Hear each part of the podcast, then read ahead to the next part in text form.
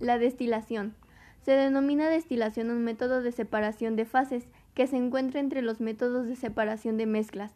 La destilación consiste en el uso consecutivo y controlado de dos procesos físicos, la vaporización y la condensación, usándolos de la manera selectiva para separar los componentes de, de, de una mezcla, por lo general de tipo homogéneo, es decir, en la que no pueden distinguirse a simple vista sus componentes. Las, las mezclas que pueden ser separadas en sus componentes individuales utilizando la destilación pueden contener dos líquidos, un sólido en un líquido o, un o incluso gases licuados. Este método de separación se basa en la diferencia de puntos de ebullición, propiedad inherente de la materia, que es la temperatura a la presión de vapor de un líquido, se iguala a la precisión que rodea al líquido. De las distintas sustancias pasará primero a la fase vapor la sustancia que menor punto de ebullición tenga. Luego esta sustancia se condensará en otro recipiente y quedará relativamente pura. De este modo, para que la destilación se lleve a cabo correctamente, deberemos servir la mezcla hasta alcanzar el punto de ebullición de una de las sustancias integrantes, que entonces pasará a ser vapor y podrá ser conducido hasta un recipiente enfriado en el que se condensa y se transformará en líquido nuevamente.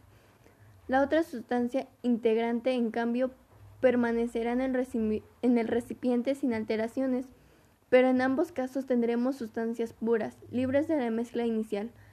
Tipos de destilación. La destilación puede ocurrir de distintas formas. Destilación simple. La más elemental consiste en hervir la mezcla hasta separar los distintos componentes.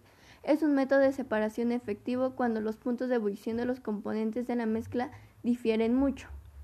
Destilación fraccionada.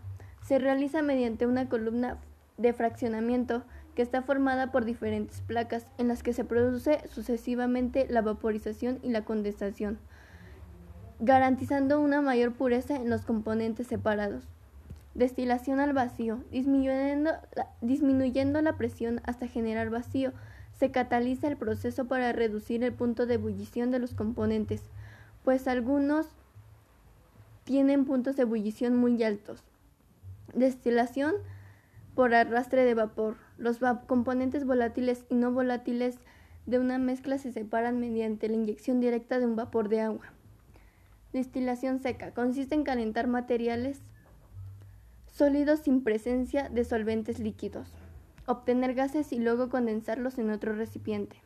Ejemplos de destilación sería la purificación de etanol y procesamiento de, del carbón.